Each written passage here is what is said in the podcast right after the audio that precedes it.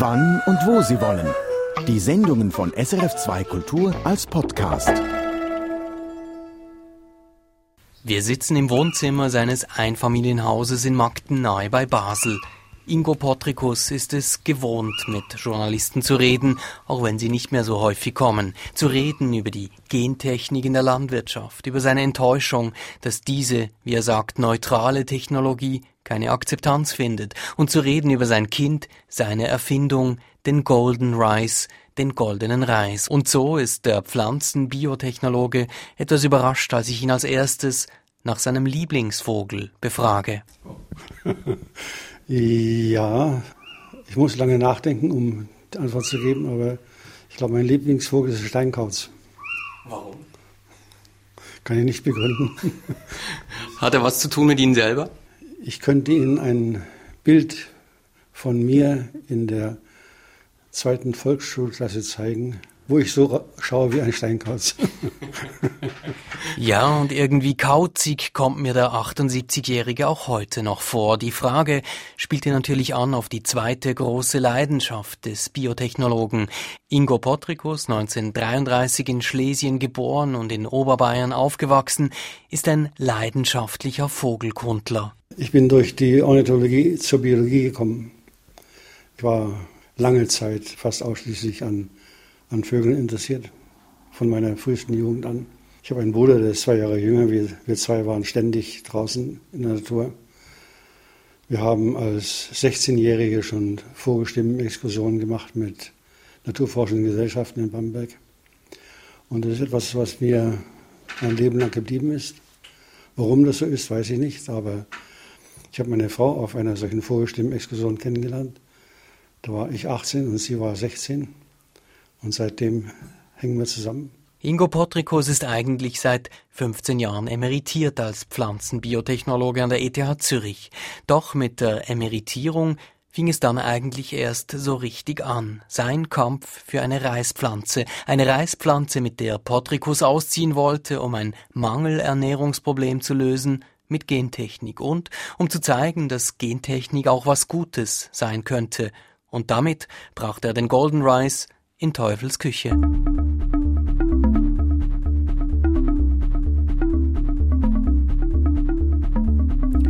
Vor knapp zwölf Jahren wurde Ingo Potrikus zum Weltstar. Das Konterfei des damals 67-jährigen Pflanzentechnologen inmitten von Reispflanzen zierte das Titelbild des amerikanischen Times Magazine.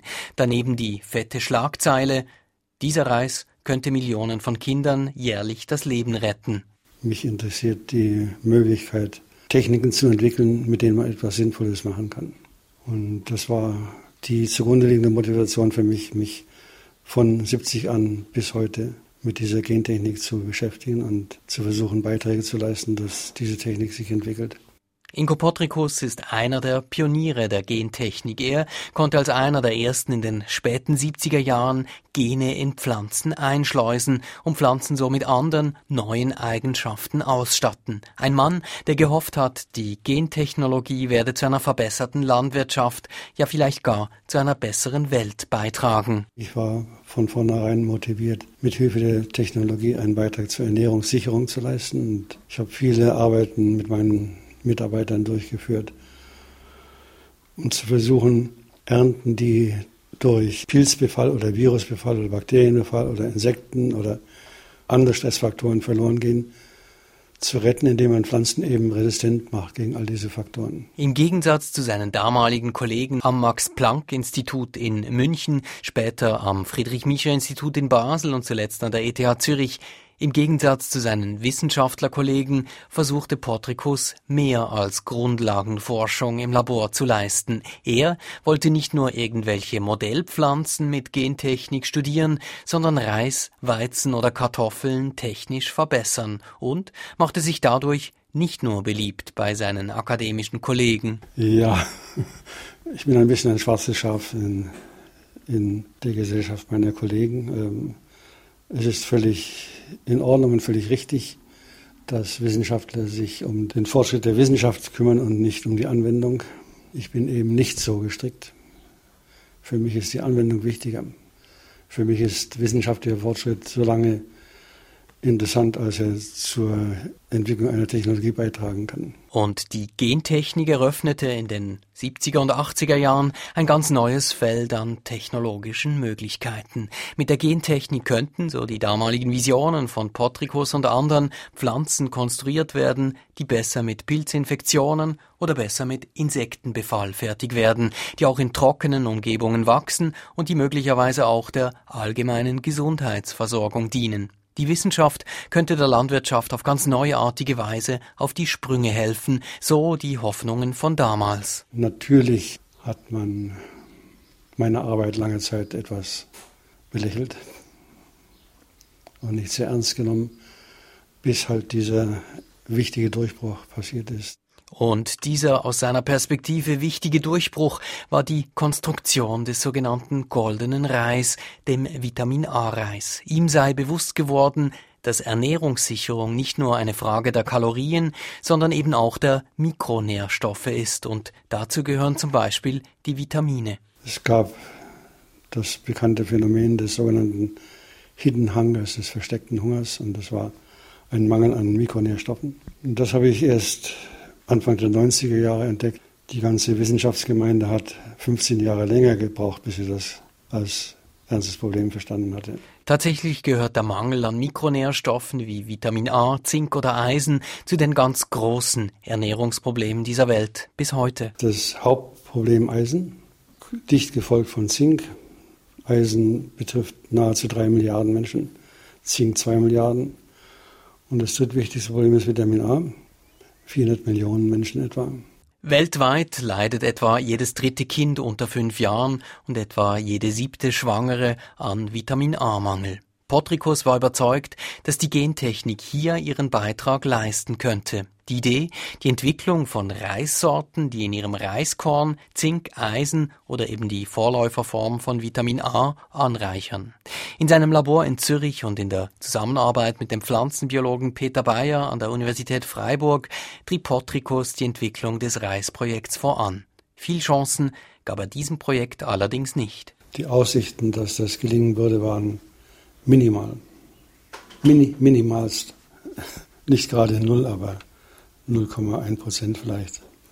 Ich hatte Geld versucht zu bekommen für dieses Projekt. Ich unter anderem Nestle versucht zu motivieren. Die haben Gott sei Dank sich nicht motivieren lassen, denn sonst wäre der Erfolg jetzt durch Nestle patentiert worden und dann wäre die Sache ganz anders, als sie heute läuft. Und in dieser, auf dieser Geldsuche bin ich auch an die Rockefeller Foundation herangetreten und die haben nicht Nein gesagt, sondern haben ein Brainstorming organisiert in New York. Potricus wurde 1992 von der Rockefeller Stiftung, einer der größten amerikanischen Wohlfahrtsstiftungen, nach New York eingeladen, um sein Projekt vorzustellen und darüber Brain zu stormen. Eindeutiges Fazit, hohes Risiko mit geringem Erfolgspotenzial, aber falls doch erfolgreich, dann vielleicht ein wichtiger Beitrag zur Ernährungsfrage.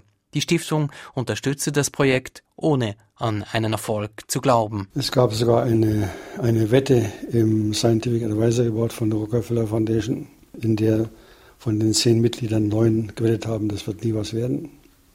Einer hat gesagt, ja, vielleicht wird es doch was. Was Und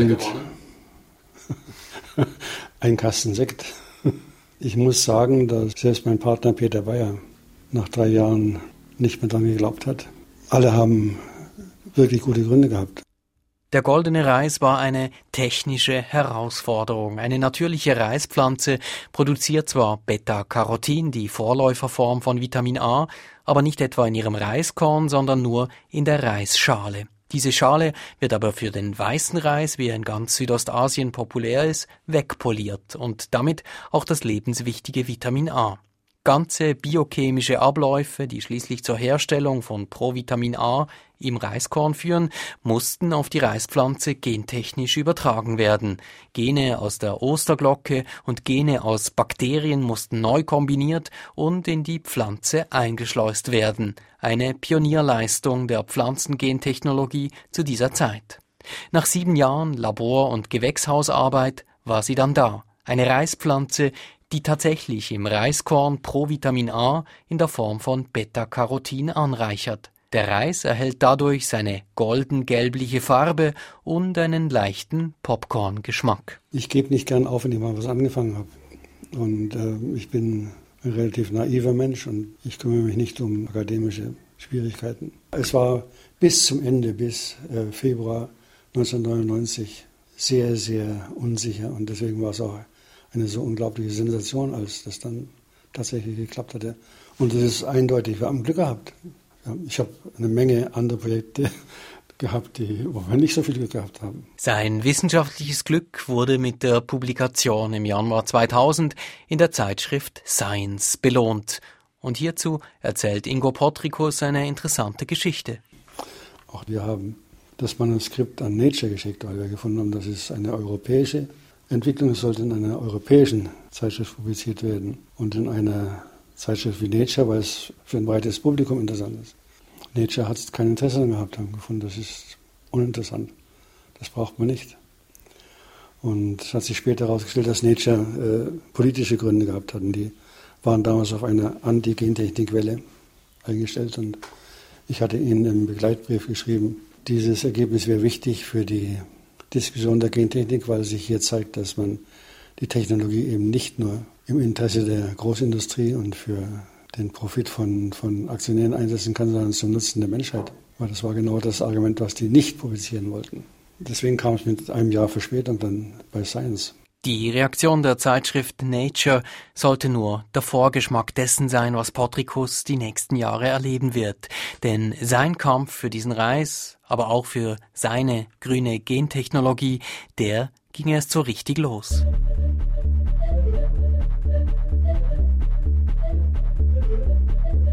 Auch mit seinen 78 Jahren ist für Ingo Potrikus die Hauptbeschäftigung noch immer der goldene Reis. Tag für Tag korrespondiert er mit Wissenschaftlern aus aller Welt und zieht die Fäden seines Reisprojekts. Geht es nebst dem humanitären Gedanken nicht auch darum, einfach ein Image, ein gutes Image für die Gentechnik in der Landwirtschaft zu schaffen?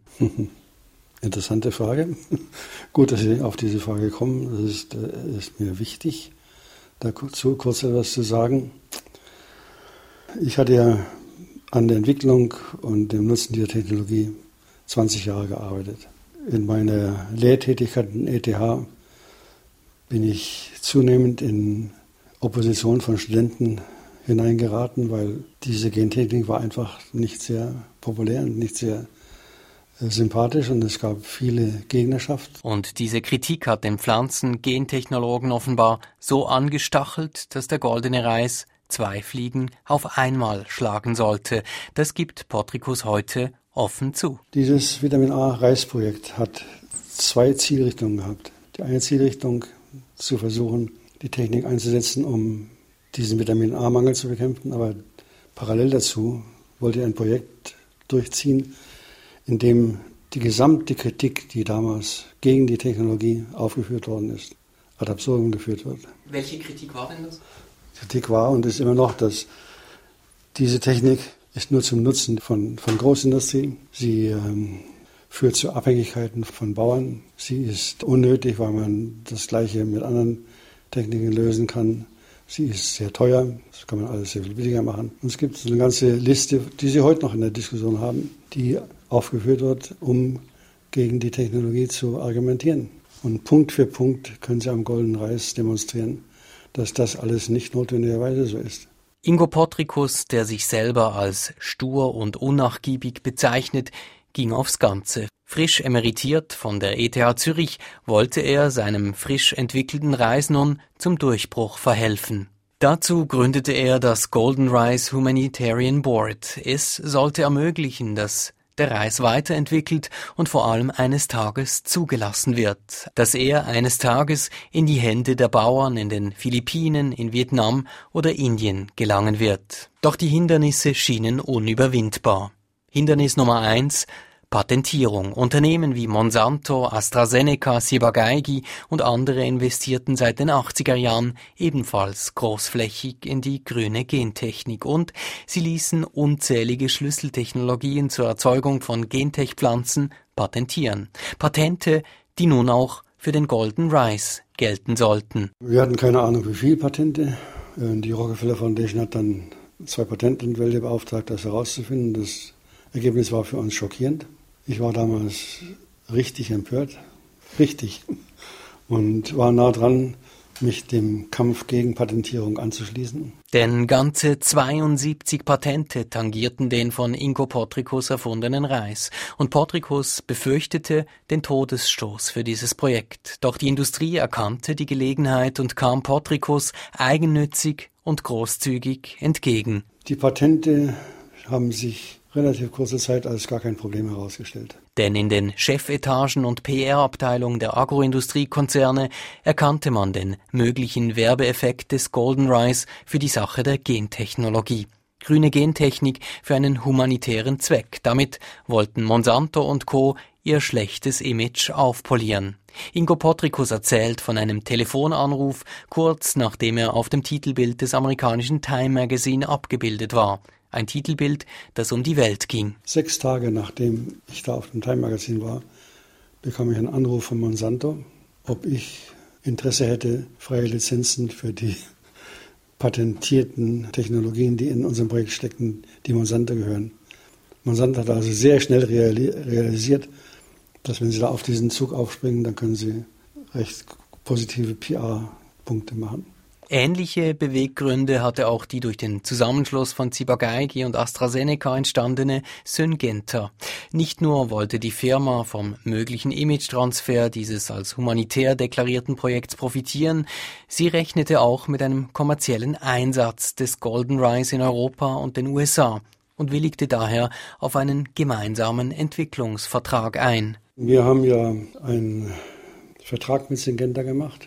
In dem Vertrag haben wir die Rechte an der Nutzung unserer Patente für Produktion von Provitamin A, für kommerzielle Nutzung bei Syngenta, für humanitäre Nutzung bei uns. Das war die Vereinbarung.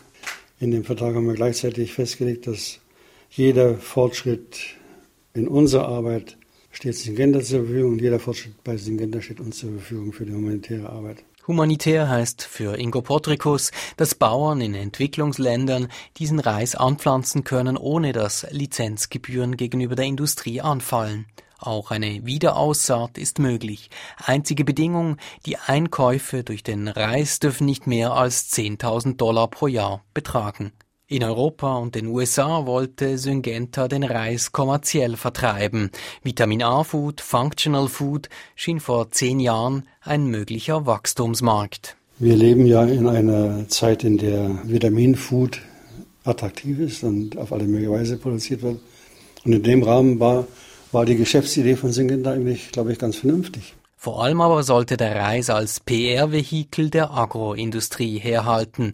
In millionenteuren Kampagnen priesen Firmen wie Monsanto oder Syngenta den goldenen Reis als positives Aushängeschild einer öffentlich ungeliebten Technologie an. Sie hofften auf einen Meinungsumschwung. Doch das Gegenteil traf ein. Die negative Wirkung kam, als die Industrie versucht hat, Golden Reis als das Aushängeschild für die Technologie zu nutzen. Und dann kam die Gegenreaktion von den Gentechnikgegnern, die heute noch existiert.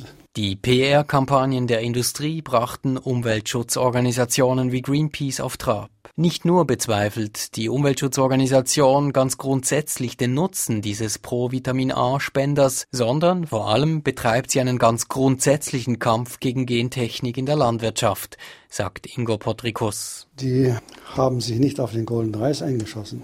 Die haben die Politik radikal gegen transgene Pflanzen zu sein. Greenpeace kommt in große Schwierigkeiten, wenn Golden Rice ein Erfolg wird. Denn dann müssen sie in Zukunft sehr viel differenzierter argumentieren, wenn sie gegen transgene Pflanzen sind. Deswegen ist Greenpeace fast gezwungen, gegen Golden Rice zu argumentieren. In Kampagnen stellt Greenpeace aber nicht nur die Gentechnik, sondern auch den Nutzen von Golden Rice in Frage. Es gäbe effizientere und sozialverträglichere Mittel, den Vitaminmangel zu beheben, klagt die Organisation. Das Projekt sei unsinnig und industriegesteuert. Greenpeace hat sich entschieden, zu verhindern, dass Golden Reis genutzt wird. Greenpeace hat enormen Einfluss, auch in Entwicklungsländern. Und ähm, bei allem, was ich Ihnen geschildert habe, bei allen Voraussagen, die ich jetzt machen kann und bei all dem, was wir erwarten im Blick auf die Verfügbarkeit von Golden Rice. Es ist ein mögliches Szenario, dass der politische Einfluss von Greenpeace in den Philippinen so zunimmt, dass ähm, der Golden Rice nicht angebaut werden kann.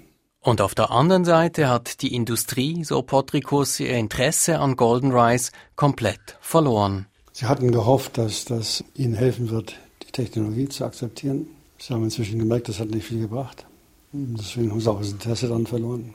Potricus kämpft trotzdem weiter für den Golden Rice und die grüne Gentechnik. Trotz Widerstand hat Potricus und sein Team den Reis auch mit Gelder der Bill und Melinda Gates Stiftung kontinuierlich weiterentwickelt. Das internationale Reisforschungsinstitut auf den Philippinen hat den Gentech-Reis in lokale Sorten Südostasiens eingekreuzt und derzeit läuft der internationale Zulassungsprozess für die Gentech-Pflanzen.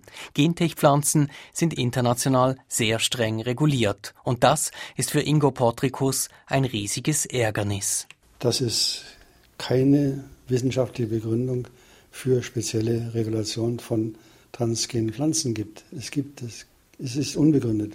Es hat eine gewisse historische Begründung, aber die ist lange vorbei und man sollte sich an Tatsachen halten und nicht an die vielen hypothetischen Szenarien, die immer wieder angeboten werden, die seit 20 Jahren sich als falsch herausstellen.